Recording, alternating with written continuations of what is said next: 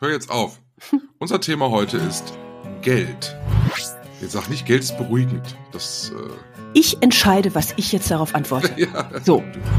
Und das war verdammt hart, weil wenn du 18, na, ich war 19 bist, da kam ich mit, mit damals 100 Euro im Monat echt an meine Grenzen. Es gibt ja auch Menschen, die haben äh, ein gestörtes Verhältnis zu Geld, denen ist das äh, so unangenehm, dass sie gar keins haben die holten dann so bündelweise Geld raus, wo du denkst, Entschuldigung, was willst du denn jetzt hier machen? Willst du jetzt hier gerade Gebrauchtwagen kaufen? wo du denkst, ey, wo, was, warum? Also,